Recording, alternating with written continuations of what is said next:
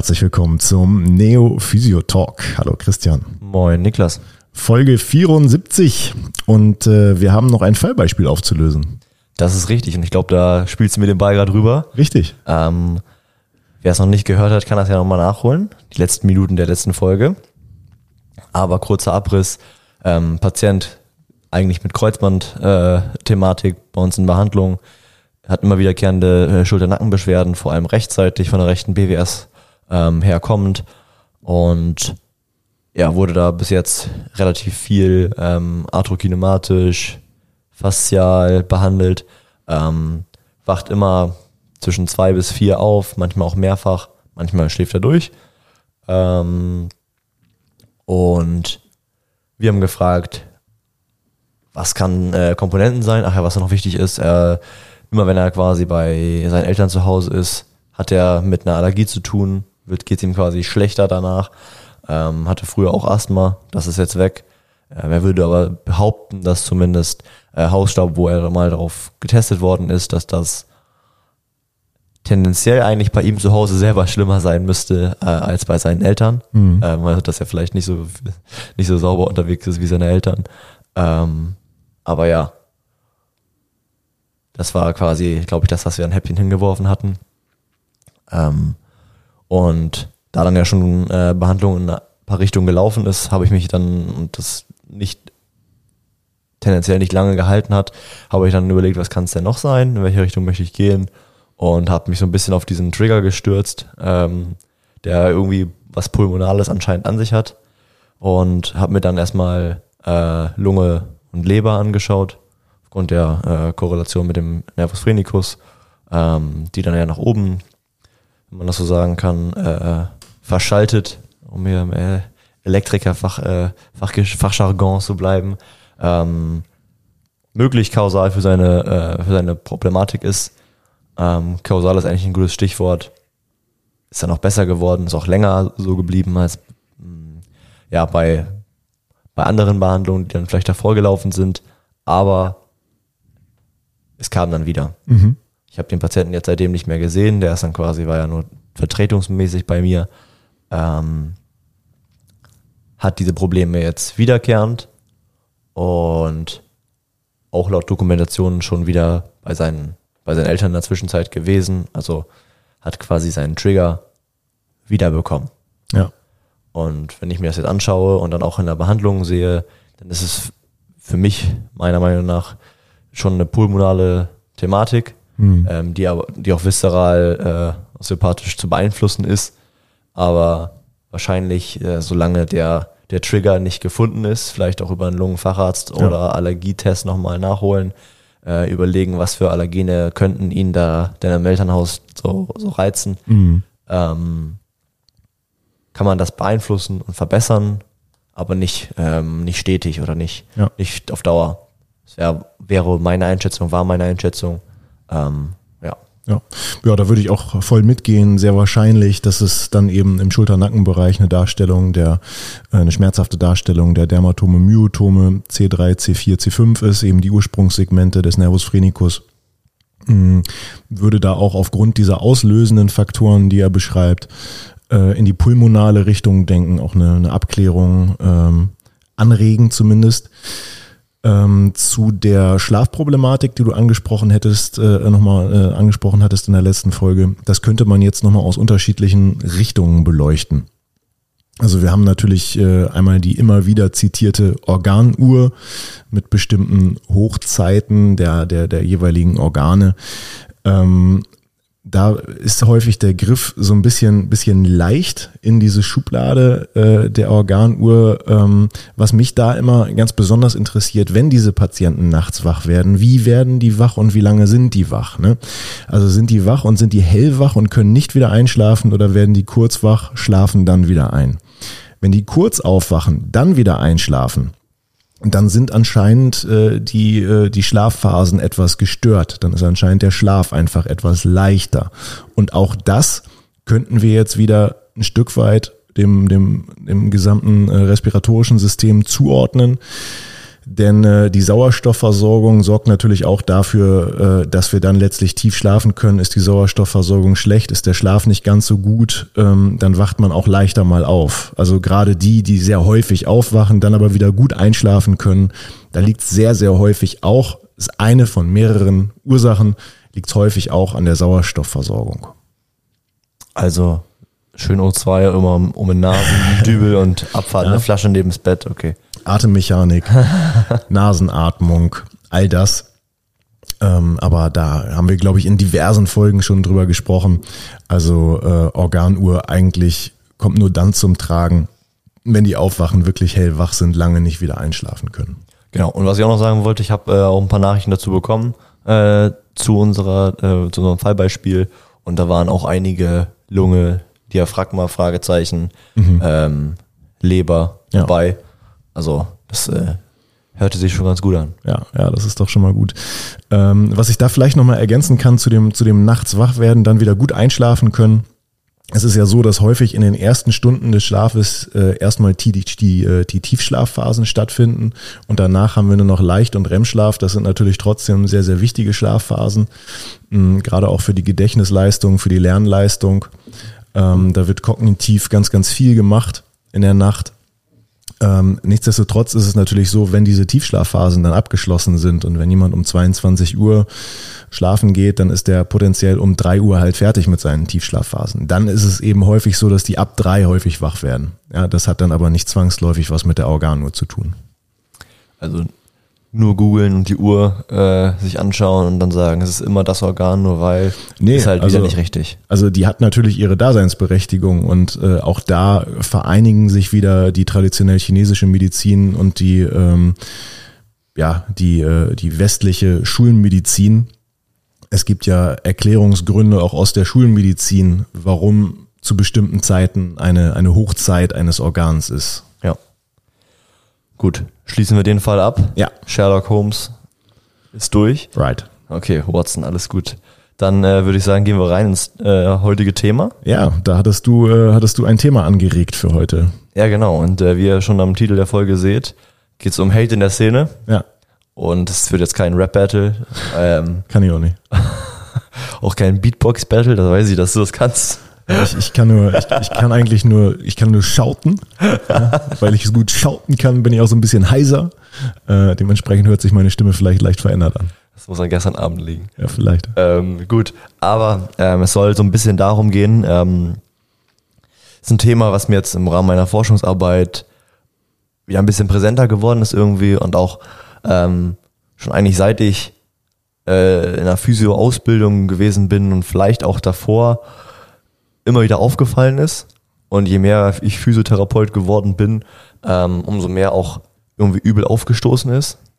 Äh, und das ist, bezieht sich eigentlich auch gar nicht nur auf Physiotherapie. Das kann man jetzt vielleicht nicht auf die gesamte medizinische äh, Landschaft beziehen, aber gerade in den beiden Bereichen, wo ich quasi ähm, ja, aktiv bin oder wo ich reinschnupper in Physiotherapie und ähm, Humanmedizin, dass es mir da vorkommt, dass jeder, jede behandelnde Person, ja, das ist alles jetzt sehr pauschalisiert und sehr über einen Daumen äh, gebrochen, ähm, sagt, ich bin der eine, ich bin die eine, ich habe die Wahrheit mit Weisheit mit Löffeln gefressen, meine Behandlung, meine Diagnose ist die Wahrheit, die Weisheit und äh, alles, was vor und nach mir kam, ist eigentlich Bullshit. Mhm. Ähm, und äh, warum waren sie denn bei dem und dem, warum waren sie denn bei der und der? Ja. Äh, ich kann das alles viel besser. Äh, wären sie mal gleich hier zu mir gekommen äh, und sozusagen so ein bisschen in Abrede stellen, erstmal, äh, dass Kolleginnen und Kollegen auch was drauf haben. Mhm ähm, und ich das Gefühl habe, dass viele Leute sich auf irgendeinen Olymp stellen wollen, sei es mal dahingestellt, ob sie dahin gehören oder nicht.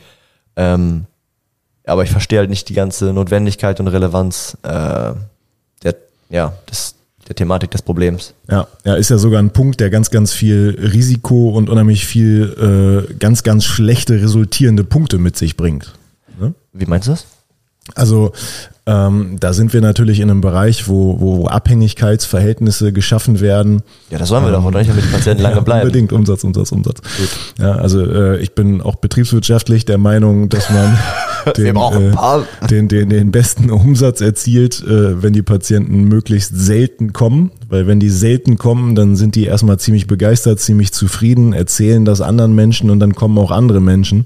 Und äh, dann hast du eben ja nicht, äh, nicht äh, Patientenstamm X, sondern äh, X mal vier. Und wenn X mal vier nur äh, 30 Prozent da ist, wie X, dann hast du am Ende immer noch mehr. Die schlauen Mathematiker unter euch sind Richtig. gerade noch am Rechnen, ja? Ja, haut, haut hin. Haut hin Geht auf. tatsächlich. Ja. Macht 20 Prozent plus. Wenn ich Ja, das, das- so richtig mitgerechnet habe. Ja, ist richtig. Ja. Aber da, da, darum geht's ja quasi äh, gerade, ja schon, aber auch nicht. Weil auf verschiedenen Fortbildungen habe ich jetzt auch mitbekommen, ja, man braucht ja einen gewissen äh, Stamm an Dauerpatienten, also an, an Patienten, die immer wieder kommen. Ja, also, also finde ich, finde ich nicht. Das finde ich auch überhaupt nicht. Äh, ich würde jetzt nicht sagen, dass ich gelangweilt bin, wenn ich einen Patienten jede Woche über ein Jahr sehe. Vielleicht doch. Ähm, aber dann ist es ja auch irgendwie ja kein Prozess, der mehr abläuft, finde ich. Also Nee. gerade jetzt auf unsere Thematik, also auf unsere orthopädische Ausrichtung bezogen. Genau, Sind wir, also der- sind wir jetzt in der Neurologie zum Beispiel und du arbeitest dir Schritt für Schritt, ganz, ganz kleine Schritte, Dinge, alles klar. Ich habe nichts gesagt. Ja. Aber gerade in dem orthopädisch-sportlichen Bereich, wo wir unterwegs sind, ähm, ja, Ja, oder auch geriatrisch, da be begleitest du vielleicht, Ja. da geht es dann vielleicht um Tertiärprävention. Ja. Äh, da ist das ja völlig legitim. Aber ähm, wenn du ein Patientenklientel hast, äh, wie bei uns, das eben eher so, pff, ja, Patientenschnitt, wo ist der? Wahrscheinlich äh, ein bisschen unter 40, ne? ja, Ja, denke Ja. ich. So ein bisschen unter 40. Klar sind da auch 70-Jährige dabei, aber da sind halt auch ganz viele ganz junge dabei. Ähm, und ähm, da gibt's glaube ich, keine Notwendigkeit für tatsächliche Dauertherapien. ja.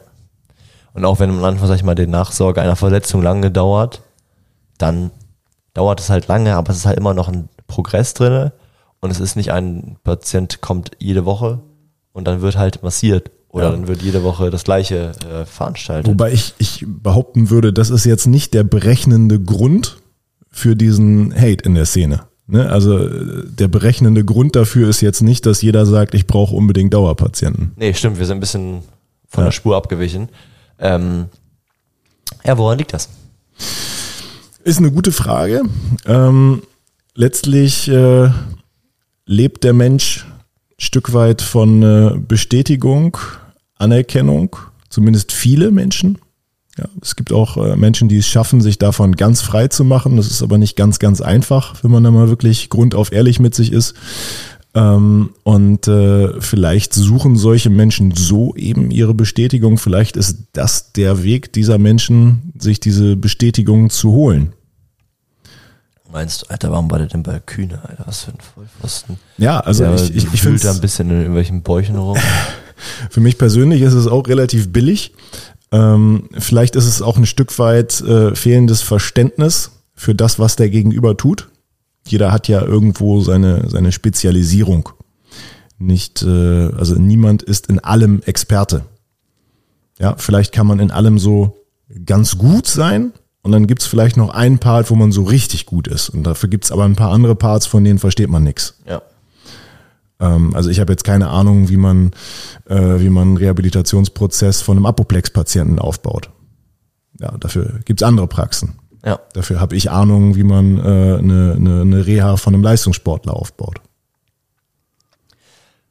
Ja, gut, aber also, das mö- mögen wir jetzt ja so, so sehen. Ähm, Minderwertigkeitskomplex, Ja, vielleicht. gehe ich mit? Bestätigung. Ja. Aber das kann ja nicht sein, dass in Anführungszeichen wieder sehr pauschal gesagt, alle Ärzte und Therapeuten so ein Problem haben. Ja, alle sicherlich nicht. Ähm, aber so ein paar, paar schwarze Schafe gibt's dann eben doch. Ne? Und du meinst dann von da wird am lautesten gearbeitet oder wie? Ja. Also die negativsten sind häufig auch die lautesten. Ähm, und die, die einem im Gedächtnis bleiben, wenn man sich darüber ein Stück weit dann auch aufregt. Ja, stimmt. Ähm, und ähm, ja, ich habe da schon den Eindruck, dass äh, gerade auf therapeutischer Seite, man soll ja immer erstmal vor der eigenen Tür kehren, ist zumindest meine Meinung, äh, gerade auf therapeutischer Seite da häufig mit bestimmten Aussagen schon in die Richtung eines äh, ja, Abhängigkeits durch Bestätigungsverhältnisses äh, gearbeitet wird, äh, wenn da solche Satzhülsen fallen wie, oh, dass sie sich so überhaupt noch bewegen konnten, das ist ja ein Wunder. Naja, zum Glück sind sie jetzt hier. Und schon viel besser, oder? Ja, und das wird dann immer wieder so abgespult. Und dann denkt der Patient eben wirklich, er braucht jetzt diesen Therapeut, um sich bewegen zu können. Ja, und das ist natürlich das, das, das Schlimmste, was passieren kann eigentlich. Ja, absolut. Ich glaube, es spielt auch noch eine Rolle, ähm, was der, die Patientin ähm, wahrnimmt und auch was und wie kommuniziert wird. Also ich sag mal so, wenn jetzt ähm, Patient X bei, äh, bei mir in Behandlung ist und wir machen jetzt mal eine, eine ganz stumpfe äh, HWS-Behandlung mit einer wirklichen äh, HWS-Thematik, die jetzt nicht äh, pulmonalbedingt ist oder Mhm. so, ähm, und dann zu einem neuen Therapeuten in einer Praxis vielleicht geht, ähm, warum auch immer, dann weiß ich nicht, was dann äh, thematisiert wird, was dann ab, also inwiefern Ja, die ja. Patienten differenzieren können, ähm, was da gelaufen ist und auch so ein bisschen Clinical Reasoning. Ja. Ich sag mal vorsichtig, oder nehmen wir ein BWS-Problem, du machst, äh, möchtest mich vegetativ dämpfen, äh, machst da irgendwelche ruhigen Techniken in äh, den entsprechenden Dermatomen. Ähm, Patient nimmt eine Massage wahr Mhm.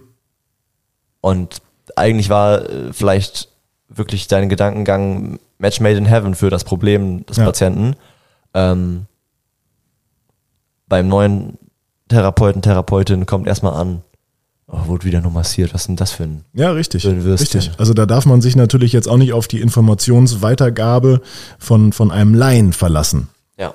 Denn der kann ja auch nur seine Wahrnehmung kommunizieren und äh, wenn er in seiner Wahrnehmung und Terminologie so beschränkt ist, dass äh, alles, was irgendwie manuell am Körper passiert, eine Massage ist, egal ob das jetzt eine manualtherapeutische Intervention ist, äh, ein Faszienstrich, eine Viszeralbehandlung, was auch immer, eine kraniosakrale Behandlung, dann hat er halt den Kopf massiert.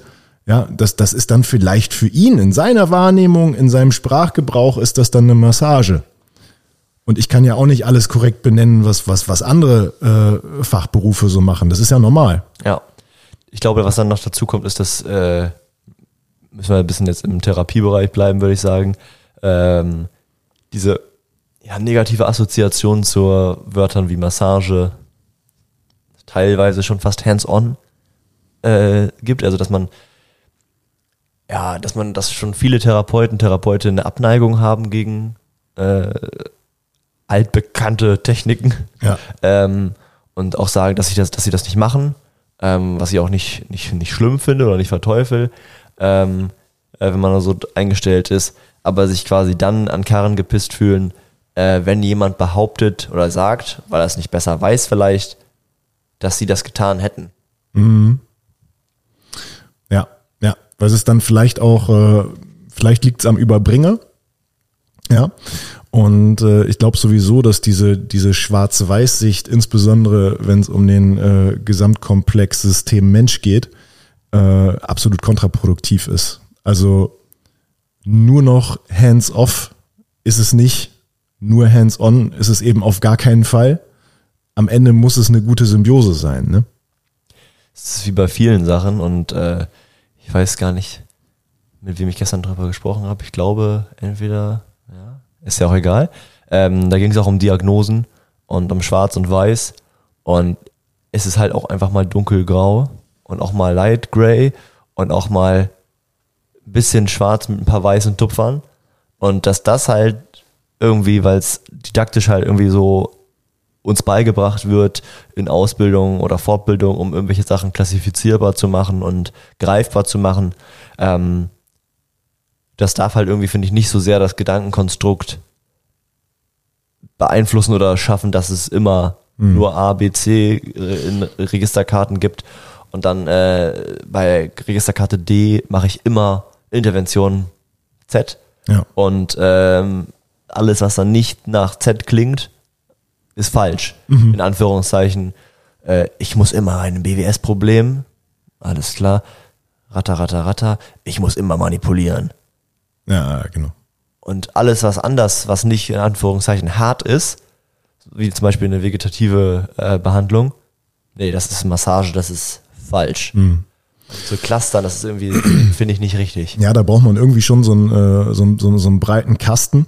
Ähm, aber äh, was mir gerade in den Kopf schoss, es geht ja auch um, oder Grund, Grundthema ist ja Hate in der Szene, äh, um mal so ein Beispiel zu nennen. Ähm, das ist ja gerade auf, auf Insta ist es auch ganz groß, äh, alle wegzuflamen, gegen, gegen alle zu schießen. Äh, ein Beispiel, was glaube ich viele kennen, ist der äh, Adam Meekins. Ähm, ich finde die Sachen auch manchmal ganz lustig, ja, die der, die der so raushaut und teilweise würde ich abgespeckt auch mitgehen. Ähm, aber im Grunde genommen, wenn man sich, äh, wenn man sich die Konsequenz seiner Aussagen anguckt, dann ist es doch eigentlich, äh, ich mache jetzt mit jedem einfach nur noch Squats und ich belade jetzt jeden einfach nur noch schwer und äh, das ist äh, das ist mein Resultat. Also dann denke ich mir, okay, also dafür hättest du jetzt nicht die Physiotherapie-Ausbildung machen müssen.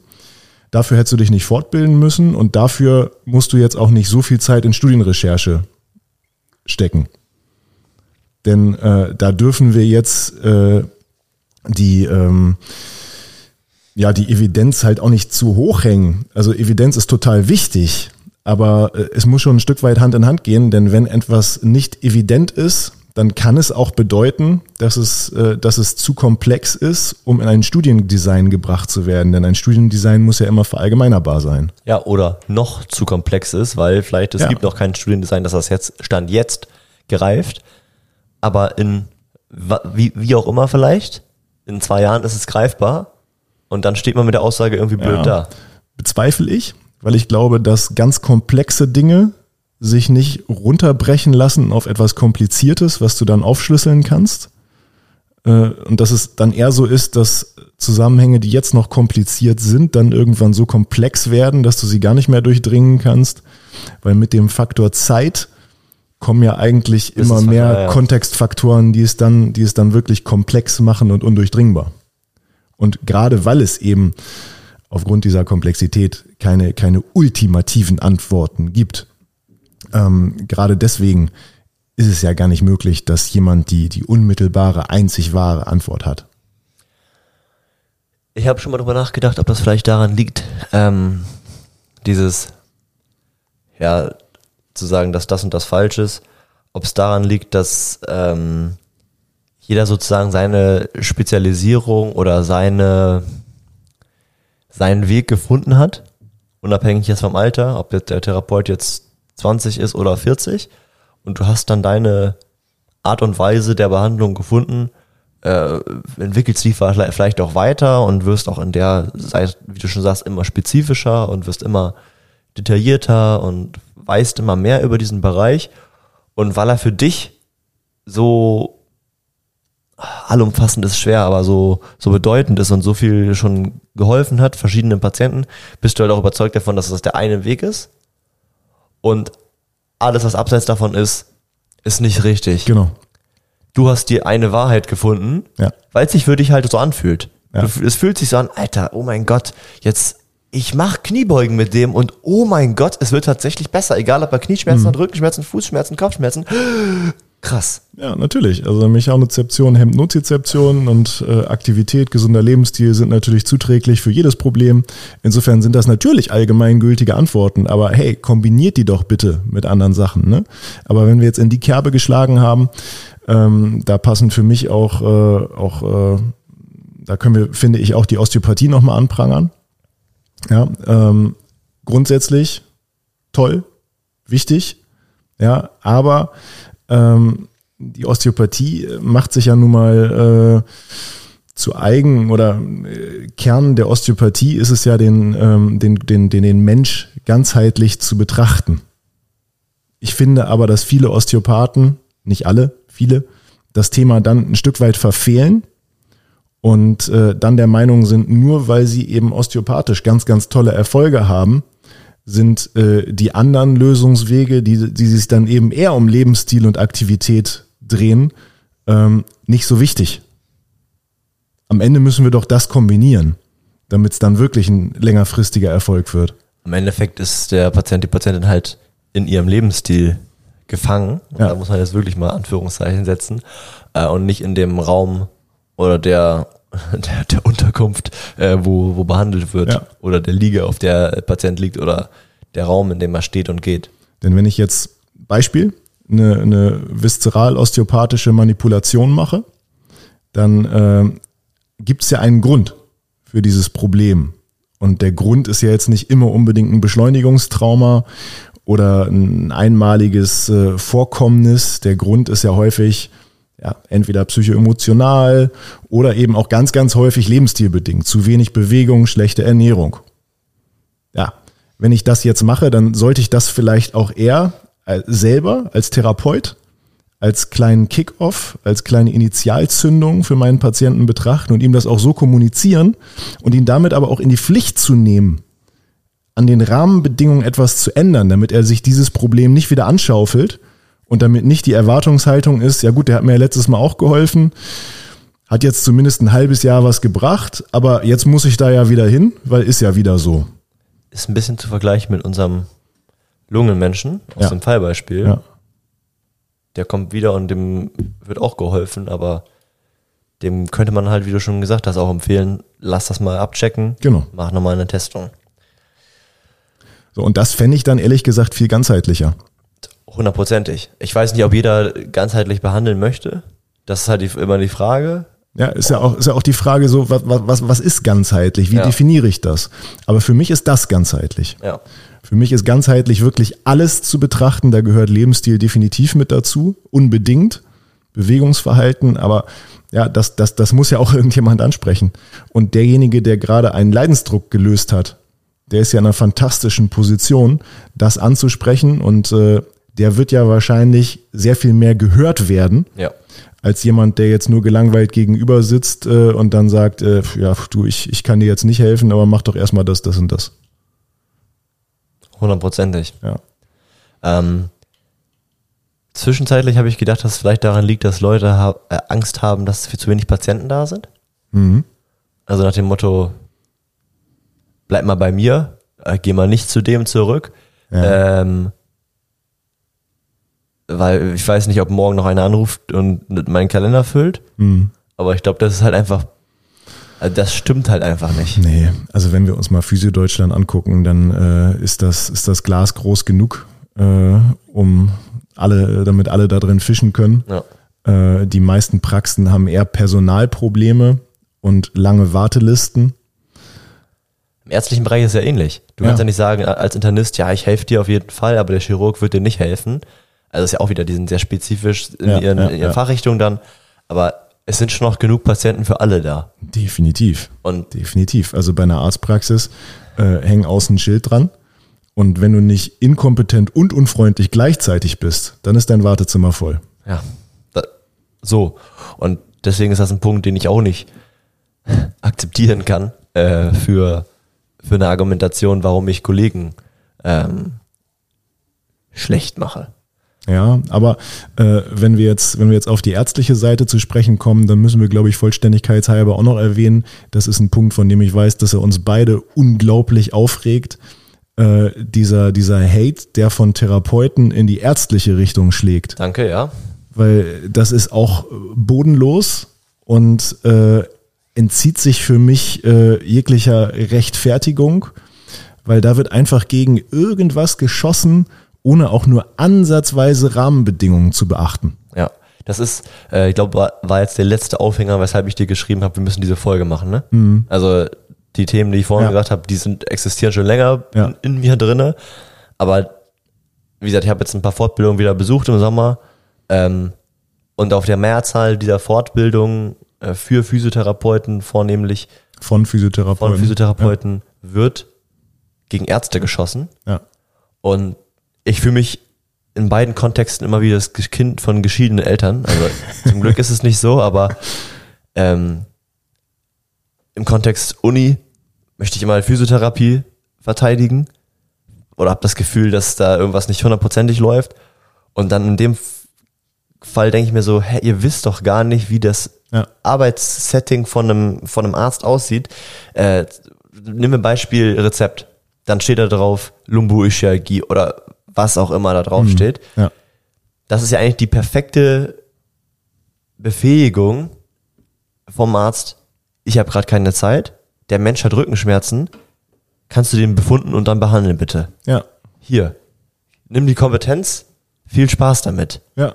Und als Therapeut auch schon oft gehört, denke ich mir, schlecht, ey, der Lumbuischialgie, was soll das denn sein? Ja, das es ist ja im Grunde eigentlich genommen, ein ist es ein- isoliertes Problem L3, L4. Ja. Es ist ein Freifahrtschein für die Therapeuten Ja. zu behandeln. Ja. Denn letztlich, wenn wir, wenn wir es jetzt mal äh, rechtlich auseinandernehmen wollen, ist der Therapeut weisungsgebunden. Der Therapeut muss das behandeln, was auf dem Rezept steht. Und wenn da steht Dorsalgie, dann hat er natürlich deutlich mehr Handlungsspielraum, als wenn da steht äh, L3, L4 Problem rechts.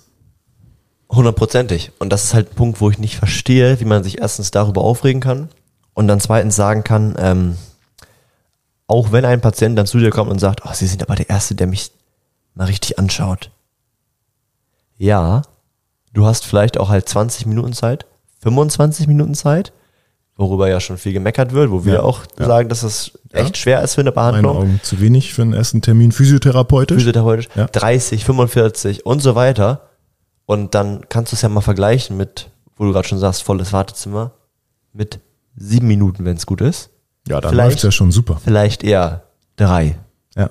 Und dann möchte ich einfach, würde ich es gerne einfach mal umkehren von Leuten, die halt so, so reden und auch wieder meiner Meinung nach dann wirklich ein Minderwertigkeitsproblem haben. Definitiv. Ähm, Ob es dann therapeutisch ist oder vielleicht finanzieller Natur, sei ja auch mal, egal, ist ja auch dahingestellt. Aber das kann ich einfach, ich kann das nicht verstehen, wie man sich so wenig äh, in den, und das ist ja doch ein Kollege, auch wenn es nicht der gleiche Beruf ist. Ja. Beide wollen im Endeffekt Patienten glücklich machen und äh, heilen.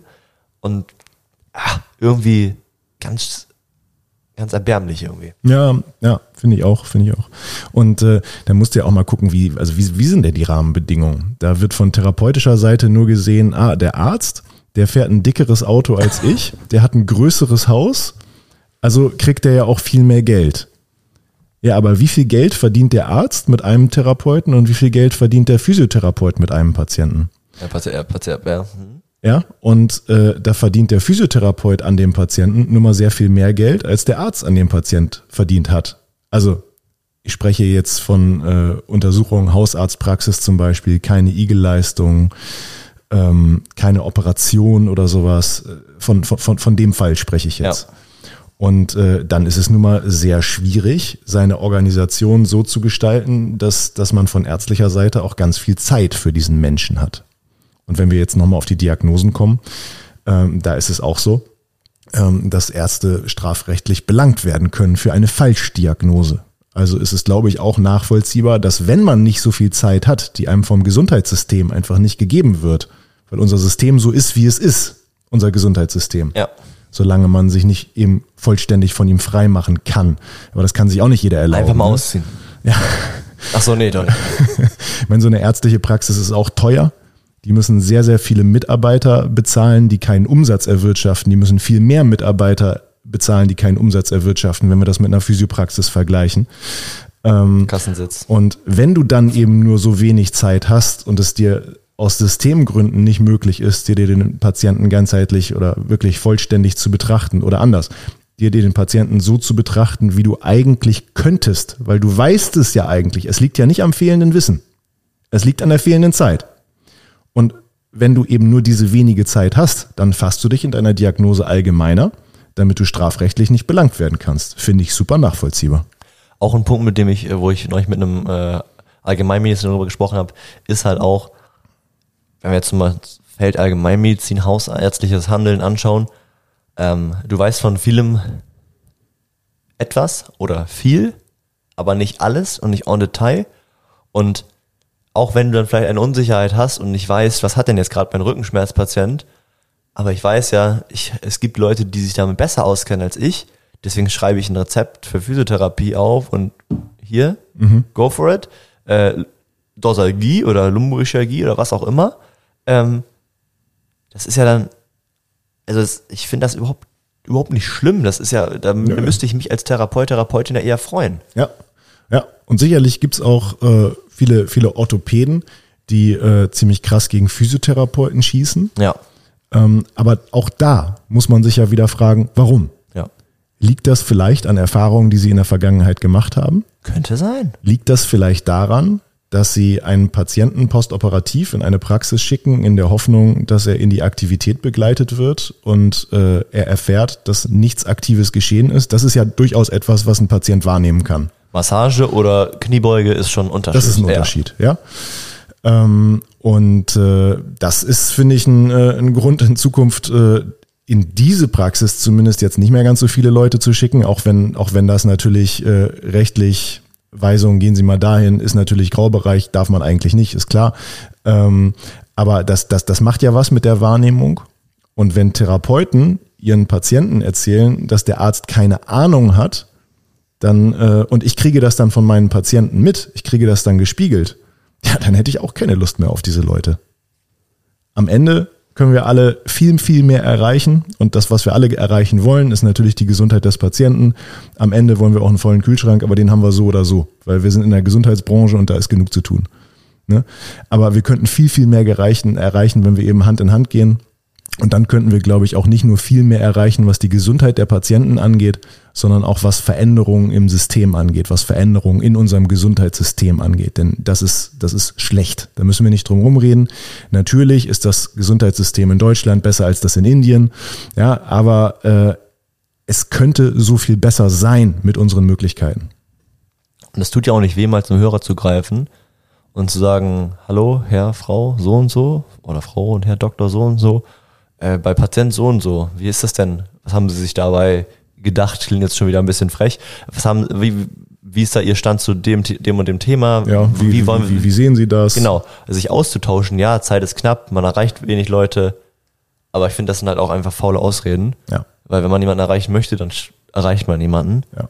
Ähm, ja, das sind einfach Punkte, die so mir so ein bisschen sauer aufgestoßen sind. Mhm. Ähm, oder auch über Operationen zu, zu lästern, in Anführungszeichen. Mhm. Hä? Oh, Chirurg X hat gelernt, bei Krankheitsbild Z mache ich die und die Operation. Ich habe den und den Bildgebungsbefund, vielleicht noch eine Klinik dazu. Bumm, ich operiere das. Weiß vielleicht nichts über eine viszerale Manipulation, weil es halt einfach nicht gelehrt worden ist. Ja. Weder im Studium, noch in der Facharztweiterbildung, noch auf Fortbildung, weil es einfach nicht Ja. sein Themenfeld ist. Und dann, er handelt in dem Fall ja im besten Wissen und Gewissen. Hundertprozentig. Und dann wird's vielleicht nichts, aber sich dann als Therapeutin hinzustellen und zu sagen, "Ah, ja, dann wurde das und das gemacht und äh, wie schlecht ist das denn? Das finde ich einfach, ich finde das, war das so peinlich. Ja, Also letztlich sollte eine Intervention natürlich schon ein Stück weit State of the Art sein und äh, sollte, sollte erklärbar sein, sollte begründbar sein anhand von Anatomie, Physiologie, äh, Evidenz, was auch immer, ja, welcher Schublade man sich da auch immer gerade bedienen möchte. Ja. Aber es braucht eine Grundlage, ne? aber äh, ich würde sagen, in der Regel ist diese Grundlage ja gegeben und wie du es gerade schon gesagt hast, die, äh, die ähm, ja, jeweiligen handelnden Personen handeln eben besten Wissens und Gewissens. Ich glaube, das wollten wir heute auf jeden Fall mal klarstellen. Ähm, seid nett zueinander, Richtig. äh, schließt die Schultern in Anführungszeichen, äh, dass man so ein bisschen mehr in der vielleicht, ja, ein bisschen in der Branche ein bisschen mehr zusammenhält, ein bisschen mehr zusammenarbeitet, ähm, auch bei einem Praxenwechsel da mal sich meldet und fragt, hey, was habt ihr denn bis jetzt gemacht? Warum äh, hat es vielleicht mit dem Patienten nicht geklappt? Ja. Ähm, was sind eure, äh, was, was, was war euer Clinical Reasoning dahinter? Ähm, tut nicht weh und finde ich zeigt einfach eher nur Größe Ja. so ein bisschen. Ähm, ja, haben wir noch ein Fallbeispiel eigentlich? Äh, nee, aber ich habe Hunger. Okay, also Freunde, wir müssen anscheinend essen gehen, dann gibt's nächstes Mal wieder ein Fallbeispiel. Also in diesem Sinne, Ich nehme einen Laken und mit raus. bleibt uns gewogen.